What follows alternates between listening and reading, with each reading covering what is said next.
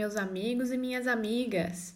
Estamos de volta com mais um áudio para o Direito no Cash sobre a matéria de Processo Civil 2. Eu sou a aluna Milena Prado e juntos continuaremos de onde paramos no áudio 1. Se você ainda não ouviu, acesse a playlist completa e confira o último áudio de Processo Civil.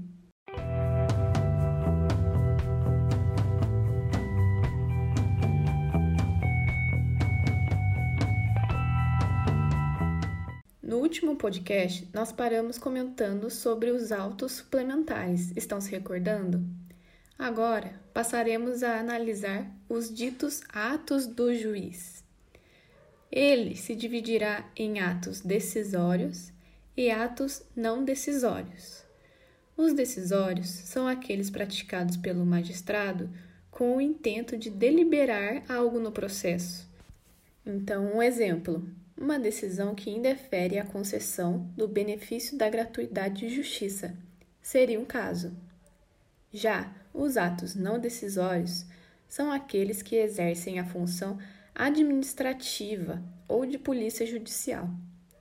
Sobre os atos decisórios, eles serão subdivididos em atos decisórios propriamente ditos, que são aqueles praticados durante a fase de conhecimento e atos executivos, aqueles que serão praticados em fase de execução do processo. Note que o ato executivo tem um quê de ato decisório ainda. Por isso, o CPC indica de maneira mais direta que os atos do juiz poderão ser de sentença, decisão interlocutória e despacho, todos previstos no artigo 203 do CPC. Mas o que são tais atos e o que os diferenciam, não é mesmo? Comecemos pela sentença, ou acórdão, se feito por órgão colegiado. Este será o ato prolatado pelo juiz em que ele dirá o direito das partes, se tudo ocorrer de acordo, para que se alcance isso, com o efeito de colocar fim ao processo. Então, a sentença poderá ser definitiva ou terminativa. A definitiva será aquela em que, após toda a tramitação do processo, o juiz diz o direito das partes, expondo a quem resta o mérito da questão trazida pela lide. Então, um exemplo: sentença que reconhece que o autor faz jus a um auxílio específico do INSS. É um claro exemplo para que vocês entendam esse tipo de sentença. Já a terminativa é aquela que, por decorrência de algum fato que ocorreu ou deixou de ocorrer, não se pôde analisar o mérito da questão, colocando-se fim ao processo sem nem mesmo conhecer o direito das partes. Então, outro exemplo seria uma sentença que julga o processo extinto sem resolução de mérito em decorrência de inépcia da inicial.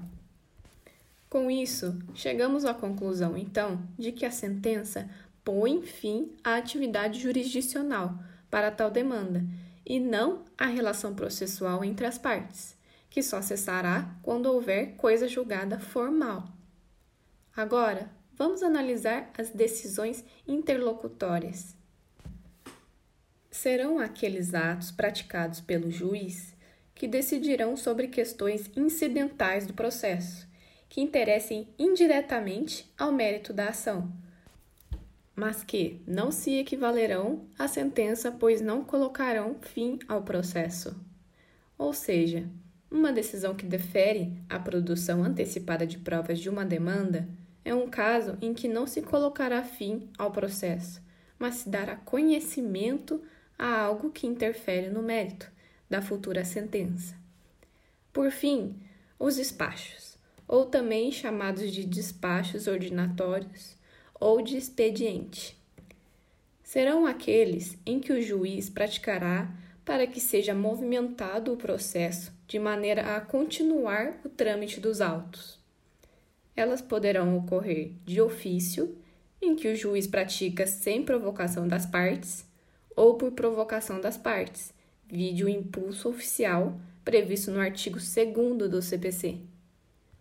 Ilustrando o caso, um despacho que abre prazo para as partes terem vista dos autos. seria um caso. Uma observação importante sobre os despachos é que não sofrerão preclusão, podendo ser praticados inclusive pelos escreventes por delegação. Notem que não há prejuízo algum por tal delegação, uma vez que são atos praticados de maneira rotineira apenas.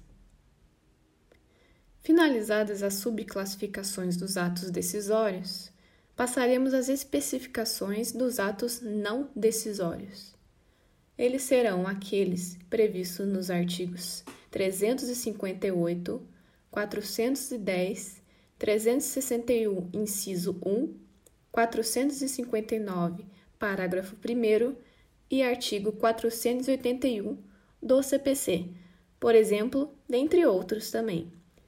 Pela leitura do artigo 481 do CPC, vemos o seguinte: o juiz de ofício ou a requerimento da parte pode, em qualquer fase do processo, inspecionar pessoas ou coisas a fim de se esclarecer sobre fato que interesse a decisão da causa.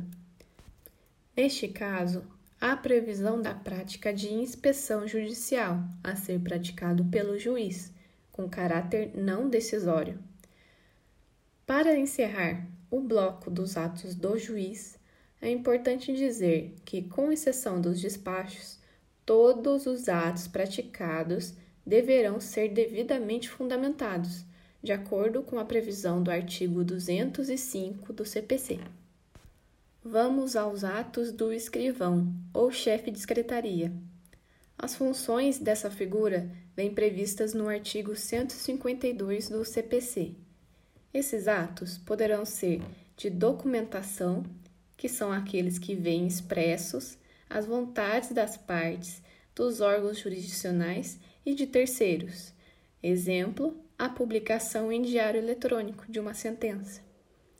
Poderá ser de comunicação, que é aquele que comunica algo ocorrido ou a ocorrer no processo às partes.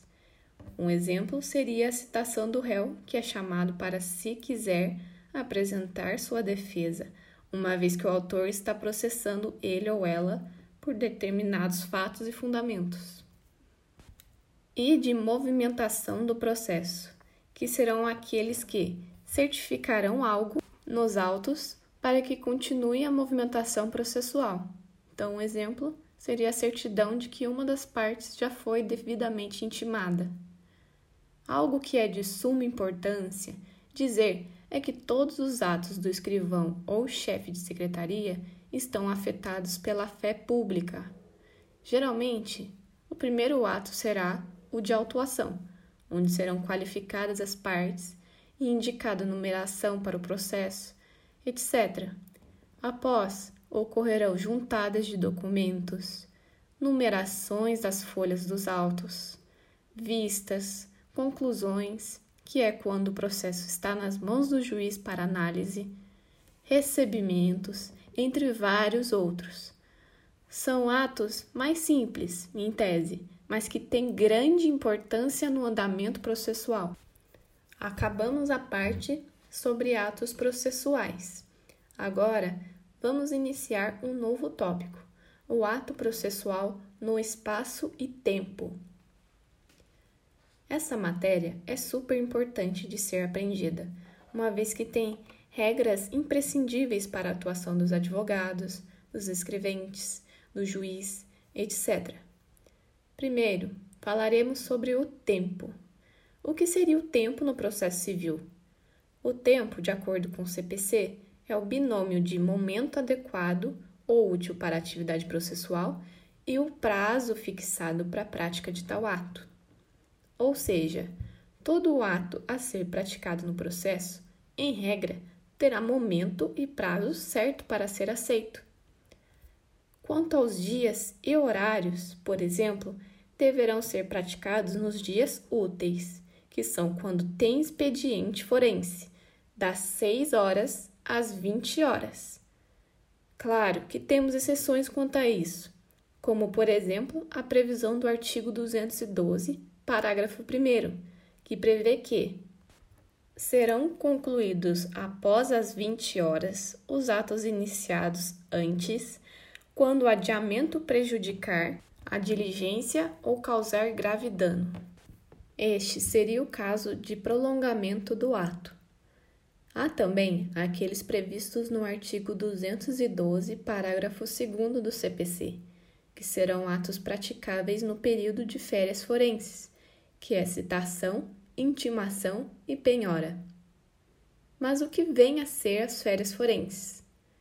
As férias forenses é o momento em que as portas do fórum serão fechadas, de forma que somente serão praticados aqueles atos urgentes cuja falta da prática deles naquele momento poderia acarretar efeitos graves às partes.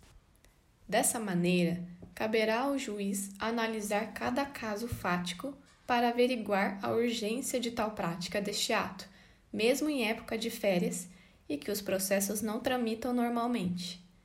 Logo, nesse período, os prazos processuais ficarão suspensos voltando a correr após o fim das férias forenses, somente. Fora de tal cenário, para que a prática dos atos no processo sejam válidos, aqueles que exigem forma específica em petição deverão ser protocolados no horário do expediente forense local. Por isso é importante que se cheque a lei de organização judiciária local também, uma vez que nem sempre as coisas funcionarão de acordo com somente o CPC e o Código Civil. Quando o processo for eletrônico, o horário para aceitação dos atos será diferente. Considerar-se-á tempestivo em se tratando de autos PJE, a petição remetida por meio eletrônico até as 24 horas do último prazo esse é, inclusive, um dos lados positivos do processo judicial eletrônico, uma vez que o defensor tem um tempo maior para protocolizar as petições, não precisando muitas vezes se deslocar até o setor de distribuição da comarca em que tramita o processo. Por isso é tão incentivado a figura do processo judicial eletrônico. Entendido tudo isso que comentamos, trataremos dos chamados feitos sem suspensão. Os feitos sem suspensão são exceções à regra geral quanto à suspensão, pois não serão suspensos. O artigo 215 do CPC elenca tais exceções, quais sejam os procedimentos de jurisdição voluntária e os necessários à conservação de direitos, quando puderem ser prejudicados pelo adiamento, a ação de alimentos e os processos de nomeação ou remoção de tutor curador. Os processos que a lei determinar. São esses os casos, pessoal. E notem que é extremamente importante esse terceiro item, porque ele prevê a possibilidade do juiz analisar o caso fático e aplicar tal exceção ao caso. Como último tópico deste podcast, vamos comentar sobre a Emenda Constitucional 45 de 2004. Ela determinava que a atividade jurisdicional fosse ininterrupta, impossibilitando a ocorrência das férias forenses em segundo grau de jurisdição e determinando o plantão obrigatório dos juízes nos dias em que não houvesse expediente forense. No entanto, acabou-se tendo o resultado deste entendimento de aplicação somente aos juízes de primeiro grau e aos tribunais de segundo grau. Assim, somente tem férias forenses no Brasil os tribunais superiores, mantendo para as outras jurisdições o recesso forense. Mas qual seria a diferença entre recesso forense e férias forenses, afinal? Bem, a diferença é simples. Férias forenses será um momento de pausa, entre aspas, das atividades no âmbito dos tribunais superiores e recesso forense será a pausa das atividades que não sejam urgentes em todos os outros graus de jurisdição que não os tribunais superiores.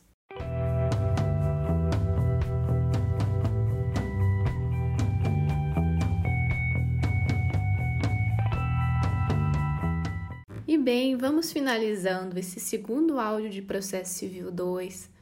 Foi uma honra estar com vocês novamente aqui nesse podcast incrível que está sendo essa iniciativa. Espero que vocês estejam gostando. E na próxima semana teremos mais um áudio de processo civil, agora falando sobre o lugar, certo? Vejo vocês no próximo áudio. Agradeço muito até aqui e tchauzinho!